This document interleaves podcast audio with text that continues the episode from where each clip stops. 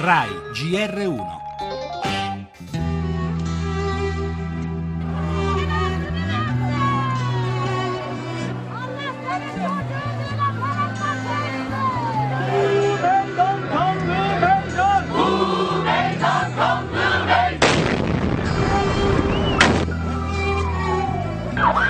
Il più grande attentato della Turchia, decine di morti, fra le vittime anche un bambino di 9 anni. È successo ad Ankara dove ci doveva essere una grande manifestazione contro i duri combattimenti fra l'esercito turco e i miliziani del PKK.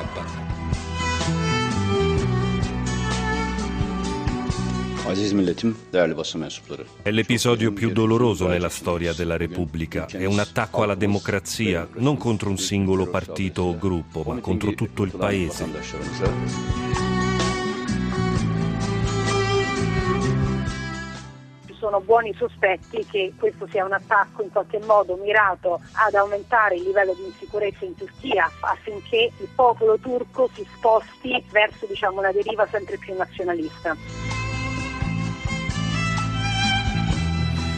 Il più sanguinoso attacco terroristico nella storia della Turchia, una strage a 20 giorni dalle elezioni politiche anticipate perché dopo il voto del 7 giugno è stato impossibile formare un governo. L'obiettivo è destabilizzare il paese, dice il premier turco Davutoglu e ne sembra convinta anche Natali Tocci, vice direttore dell'Istituto Affari Internazionali, ma contro il governo a migliaia ieri sono scesi in piazza in molte città turche. La strage senza precedenti arriva infatti a neanche tre mesi dai 33 attivisti filocurdi uccisi da un kamikaze a Suruc al confine confine con la Siria, quella Siria vero focolaio della ben più grande crisi medio orientale che sta moltiplicando le tensioni interne di Ankara, perché è chiaro che quanto sta accadendo in Turchia è anche il frutto dei troppi errori politici, i rapporti sempre più freddi con la Russia che difende il presidente siriano Assad mentre Ankara è per, per Ankara il peggior nemico e l'irritazione della Nato perché il presidente Erdogan ha approfittato della lotta al terrorismo più per bombardare i curdi che colpire l'ISIS che sin dalla sua nascita sta traghettando sempre più la polveriera medio orientale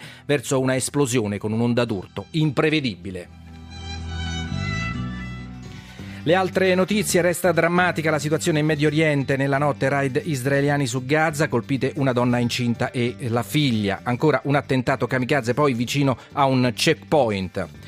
La politica Renzi annuncia nella legge di stabilità sconti alle imprese che investono e fondi per i bambini sotto la soglia della povertà. Ancora in primo piano poi il caso Marino, forse domani le sue dimissioni irrevocabili.